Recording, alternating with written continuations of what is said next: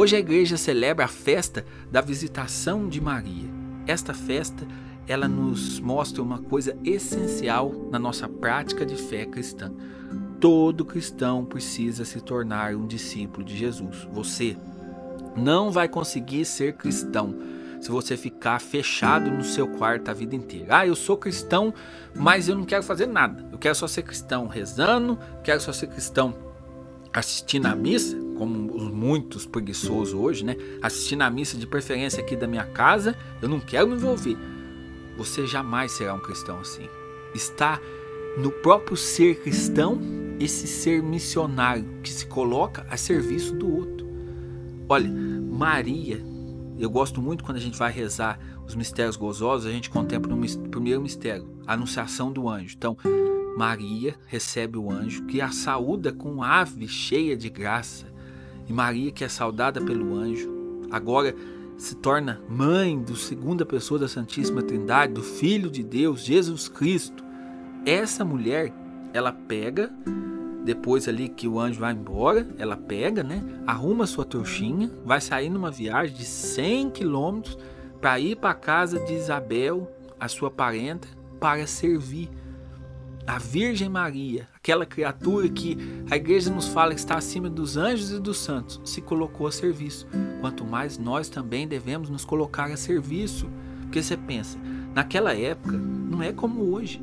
Hoje você pede um Uber e vai. Naquela época Nossa Senhora teve que passar ali, já esperando Jesus, teve que passar toda aquela preparação, fazer essa viagem de 100 km que demorava, que era difícil. Maria fez todo esse trajeto para se colocar a serviço.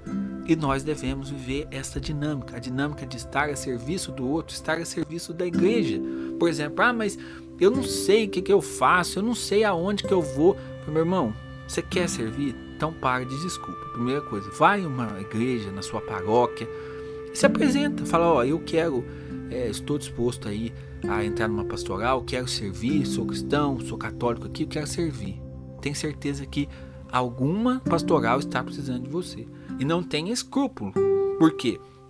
Às vezes existe na nossa cabecinha pecadora uma coisa assim de que existe um serviço mais importante do que o outro. E isso, meu irmão, é mentira. Todos os serviços são bonitos se feito com amor. Você pode trabalhar na pastoral da saúde, você pode ser de repente um ministro da Eucaristia, não importa. Que vai contar para você diante de Deus é o amor que você executou o serviço que te foi confiado. Se dá um serviço para você, ah, tá uma igreja suja aqui, você vem limpar a igreja? Vou, pode contar comigo. Se você limpa a igreja com amor, grande coisa, grande obra você está fazendo diante de Deus. Então, não tenha receio, se coloque a serviço. Se você de repente, aqui, muitas pessoas estão numa situação assim, que já trabalharam, mas aconteceu alguma coisa e a pessoa desistiu, se afastar. Ó, oh, vou contar um segredo para você. A igreja é feita por homens pecadores. Então ali, você não pode se aproximar do serviço da igreja querendo assim retribuições humanas. Não. A única recompensa que você deve esperar pelo seu ministério, pelo seu apostolado, é a recompensa que Jesus vai te dar, já nessa vida, mas muito mais no céu.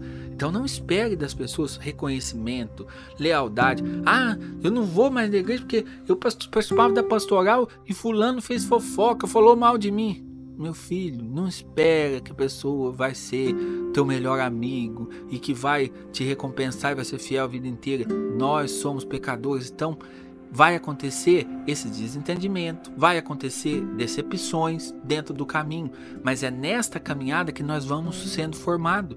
Nós somos todos pecadores e dentro dessa companhia aqui, nós somos leprosos que buscam Jesus, aquele que pode nos curar. Estamos todos juntos, estamos no mesmo barco.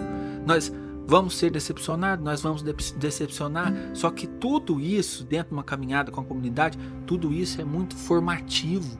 Tudo isso nos ajuda a crescer na fé, a crescer como cristão, o estar em comunidade, o estar servindo. Muitas vezes é, você vai achar, por exemplo, que você tá, não, hoje eu não quero ir. É nesse dia que você deve ir, fazer com amor, porque tudo que você faz com amor para Deus se torna grande. Então, Não tem desculpa, não fique adiando, se torne o quanto antes um discípulo, um missionário, assim como Maria. Maria foi visitar Isabel para servir. Que nós também sejamos servos, nos coloquemos a serviço de Deus e dos irmãos.